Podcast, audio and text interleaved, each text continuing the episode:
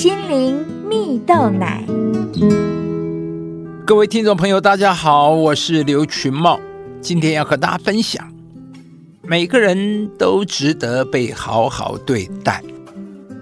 二零二零年东京奥运的赛场上，虽然因为疫情的关系，少了现场观众的加油喝彩。但却看到了更多运动员们之间惺惺相惜的感人片段。其中，在男子跳高赛场上，就上演了一段超越胜负的感动赛事啊！在决赛场上，来自卡达的选手巴尔西姆和意大利对手坦贝里决战到最后啊！他们都跳过了二点三七公尺，却也在挑战奥运纪录的二点三九公尺中接连失败。在难分胜负的情况下，裁判告诉他们：“我们可以继续加跳延长赛啊！”而此时呢，巴尔西姆问裁判：“我们可以有两面金牌吗？”裁判点点头，表示是有可能的。如果你们两人都这样决定，还没有等裁判把话说完，巴尔西姆就转头告诉坦贝里：“历史性的一刻，我的朋友。”接着双方握手，激动拥抱。巴尔西姆这项举动也被大肆赞赏啊！因为事实上，以过往成绩来说，巴尔西姆拥有更大的赢面呢。因此，他主动提议共享金牌的举动，真的完全展现了运动家精神呢。坦贝里高兴的直呼：“我真的不敢相信有这种事啊！能和朋友一起分享，真是太美好，真的太美妙了。”亲爱的朋友。在这个竞争越来越激烈，人人都努力想赢过别人，为自己据理力争的生活步调中，你是否也仍然有愿意成全他人的心智呢？巴尔西姆在受访时表示：“他是我最棒的朋友之一，我们是一起努力的。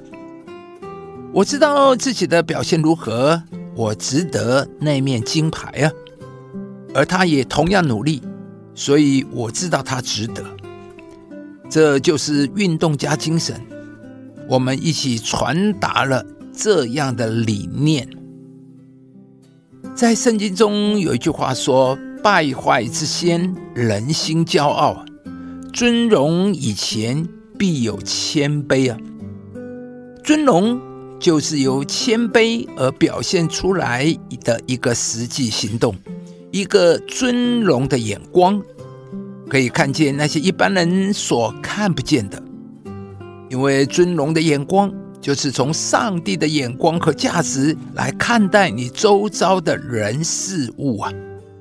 而尊荣可以带来更大的祝福，因为尊荣可以改变我们看待事情。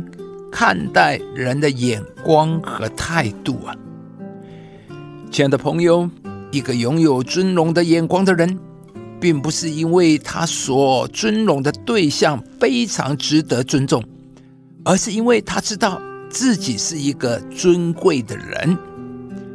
谦卑本身并不是贬低自己，而是尊荣上帝。当你愿意相信上帝是一切力量的源头，那么。上帝必使你看见自己的尊贵，因为凡高举上帝的，上帝也必高举你；而上帝所高举的人，就没有人能够使他降低啊！今天，让我们一起来学习成为一个尊荣人的人吧。当你开始尊荣的时候，不只是彰显了你的尊贵，更会带下从上帝而来的祝福。使你的眼光、环境都开始发生变化，产生正面影响力。败坏之先，人心骄傲；尊荣以前，必有谦卑。亲爱的朋友，如果您喜欢这支影片，邀请您于 YouTube 频道搜寻“心灵蜜豆奶”，并按下订阅，领受更多祝福和生活的智慧。以上节目由中广流行网罗娟、大伟主持的《早安 Easy 购》直播，环宇电台好家庭联播网联合播出。夏凯娜林良堂祝福您有美好丰盛的生命。